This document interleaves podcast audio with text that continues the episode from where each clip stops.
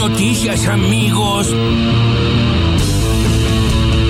Con la ministra de Salud de la Nación, Carla Bisotti. La prioridad es para completar el esquema de todos. La dificultad, el desafío que tenemos ahora es con la Sputnik, porque Sinopharm está llegando en cantidad suficiente y Astra estamos recibiendo y se va a priorizar completar esquemas y luego iniciar esquemas de vacunación. Nosotros recibimos la semana pasada 550 mil dosis de Sputnik B que están aplicando y también como resultado de esta negociación, de esta, entre comillas, de vuelta, presión a Rusia, es que se está acelerando muchísimo el trabajo a través de Richmond a recibir prioritariamente componente 2. Sí, venga el líquido. Con Agustín Rossi, ministro de Defensa de la Nación. Me parece que lo que hacen es ir confirmando todo lo que sucedió, digamos, ¿no? Son documentos que van confirmando la presunción que tenemos, que estamos en presencia de un contrabando agravado, que no se pudo haber tomado una decisión de estas características sin el conocimiento y sin la toma de decisión de las más altas autoridades argentinas, el presidente Macri y la ex ministra de Seguridad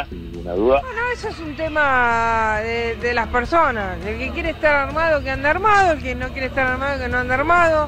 Eso es una nota dentro de las tantas notas, llamados telefónicos, WhatsApp, reuniones, incluso viajes que tenemos, tanto con el Fondo de Inversión Directa de Rusia como con todos los fabricantes y productores de vacunas. Y yo creo que aquí no hay lugar para cansarse. Aquí no nos podemos cansar. Obviamente los, los reclamos siguen porque tenemos unos contratos firmados y queremos que lleguen las vacunas para poder inocular a la gente. En este caso, la segunda dosis, el segundo componente de la vacuna Sputnik B. Y nuestra responsabilidad como funcionarios es hacer todo lo posible y por todos los medios para que esas vacunas puedan llegar lo antes posible a la Argentina. La Unión Soviética está dispuesta a ofrecer amnistía a su embarcación. ¿Consideras que está en riesgo el sistema si gana el oficialismo? No, y yo creo que no puede ser que cuando ganamos nosotros la democracia esté en riesgo y solamente se garantiza la democracia cuando ganan ellos. Me parece que la discusión además es más absurda cuando para defender la democracia y la república se cambian de distrito como se cambian de distrito, rompiendo el contrato electoral. Es decir, que porque un gobierno tiene vocación de construir una mayoría social pone en riesgo a la democracia. Porque, por ejemplo, a María Eugenia Vidal no les pidió a Alberto Fernández, ¿eh? les pidió a Mauricio Macri. Sí, absolutamente. Vos sabés que sí.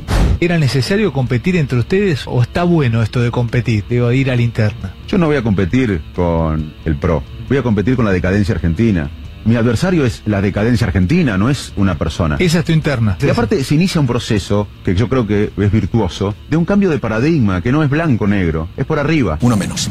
Pero yo apuesto al corazón y decirles que la esperanza y la fe se abre cuando nosotros tenemos esperanza y fe. No se le abre a los resignados, no se le abre a los escépticos, se le abre a los que abajo del camión dicen, viva la Argentina, vamos a recrear la familia argentina. Y lo dejo con el gran candidato colorado. Despacito. Pasito a pasito. Para un poco loca. Pero la verdad es que me parece que tenemos que hablar de la Argentina, ¿no? Porque López Murphy habla de cuánto ha caído el producto per cápita en Venezuela, pero la verdad es que nos tenemos que preguntar cómo cayó el producto bruto per cápita en la Argentina durante los cuatro años que gobernó Mauricio Macri, con las recetas que López Murphy ahora viene a defender nuevamente, que son las mismas recetas que propuso cuando era ministro de la Alianza y duró 15 días en el cargo. Por la misma razón que lo echó en 15 días, es que echó al gobierno de Macri en diciembre del 19. Absolutamente, ya está requete probado. Ahora, Mauricio Macri no va en ninguna lista. No puede ir en ninguna lista. Si mide menos 10 como el chinchón. Te hablan de la educación sexual, te hablan de los pingos de madera. Hay como 15.000 escuelas que no están abiertas en la provincia de Buenos Aires. ¿Qué carajo me están hablando? Primero empecemos las clases, terminemos con esto. ¿Por qué antes de comprar eh, pito de madera, por qué no arreglan, no, no solucionan la situación edilicia que tiene? Las estufas, los baños. Todos los años tenemos... Aquí en Capital. Pero por supuesto. Otra cosa más importante, la ministra de Educación de la Ciudad de Buenos Aires también compró chotas de madera las compró también. Déjense de hinchar las pelotas, che, hay cosas más importantes. Es increíble este país. Es increíble este país. Ahí está, la política desde la antipolítica, una novedad, toda una novedad, ¿eh? y que en esta campaña especialmente creo que, que, va a ser uno de los ejes, ¿no? Los que llegan a la política para putear a la política. Sí, eh, pero al final eh, eh, coló un lugarcito. ¿o El no? Dipi, ah, parece que se quedó como relator. Ah, uh, po. Suele pasar. Pobre, Eh, eh, a mí me gustaba, me gustaba para darle un refresh a, a- a- al juntos, al juntos. Sí, no, pero por ahora no. Bueno, hay tiempo, ¿eh? Hay tiempo hasta el sábado a la noche. Aníbal Fernández con Romina Mangel en televisión eh, dijo que Macri es como el chinchón porque mide menos 10. Vale. Buen. Bien, bueno, buen chiste. El cruce entre Ricardo López Murphy. Yo no puedo creer que sigamos mencionando estos nombres, ¿sabes? No, no, volvió de las tinieblas, ¿Qué- realmente. Quiero el representante de Ricardo López Murphy, ¿eh? Eh, qué, qué laburo que hace ese tipo. Porque en cada elección lo revitaliza, es como que reaparece y llega eh, otra vez a, a- a ser novedad en una elección Ricardo López Murphy. Sí, igual eh, lo, lo que tiene es que le va a reempujar a los otros, pero bueno, va, va por ese 3%, ese 4% que viene sacando las últimas veces que se presentó. Impresionante hoy el acto de lanzamiento de Santilli, de Diego Santilli, Sí. a candidato a diputado nacional por la provincia de Buenos Aires. El Sí. acto en La Plata eran todos porteños. Estaba eh, Larreta, jefe de gobierno porteño. No, Diego Santilli, vicejefe de gobierno porteño. Pat- eh, Patricia Bullrich, más porteña que el obelisco. Elisa Carrió, Bueno. porteñísima. No, pero es de Chaco ella. Bueno, sí. di- sacó, sacó más de 50 puntos presentándose en la capital federal. Ah, eh, era Dejemos muy- de delimitarnos por, por un, por No, un pero mapa. Eran todos porteños Ya presentando somos así. la candidatura de un porteño a, dipu- de todo. a candidato a diputado nacional por la provincia de Buenos Aires. La verdad es que ese límite es bastante difuso entre la ciudad y la provincia de Buenos Aires. Ah, es el AMBA, es el AMBA. Sí, es, claro. el AMBA es el AMBA. Sí, pero son siempre porteños presentándose por la, por la provincia, no bonaerense presentándose por capital. Es muy curioso eso. Bueno, bueno. Y no es eh, una eh, particularidad exclusiva del PRO.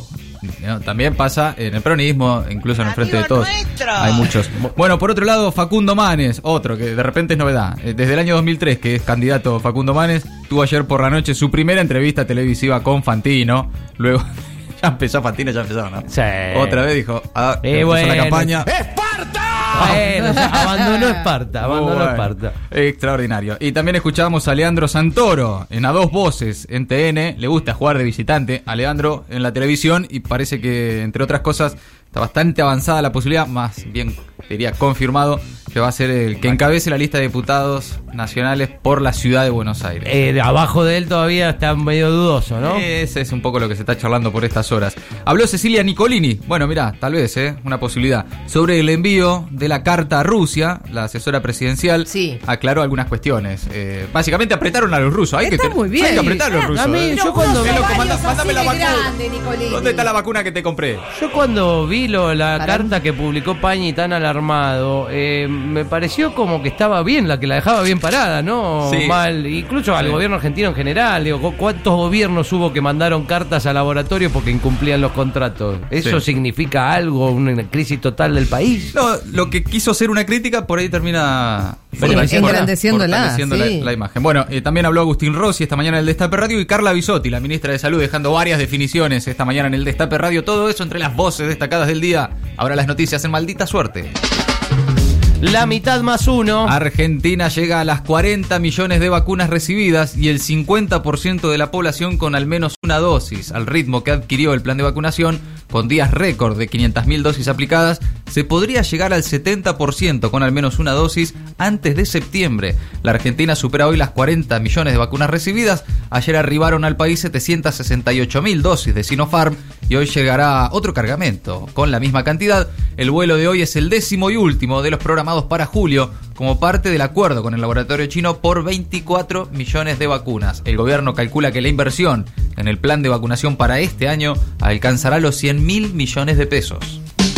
El segundo se hace acá. Richmond fabricará medio millón de segundas dosis de Sputnik V la semana próxima. Lo confirmó la asesora presidencial Cecilia Nicolini y remarcó que la comunicación con Rusia es fluida y que Argentina siempre fue prioritaria en el envío de vacunas. Luego de que trascienda la carta que le envió a Rusia en reclamo de las dosis de la vacuna 1 y 2 a la Argentina, la ministra de Salud Carla Bisotti aclaró que se trata de presiones comunes de una negociación por parte del Estado que busca que se cumplan los contratos. Bisotti destacó también acá en el Destape Radio que a diferencia de otros países la Argentina confía mucho en las vacunas.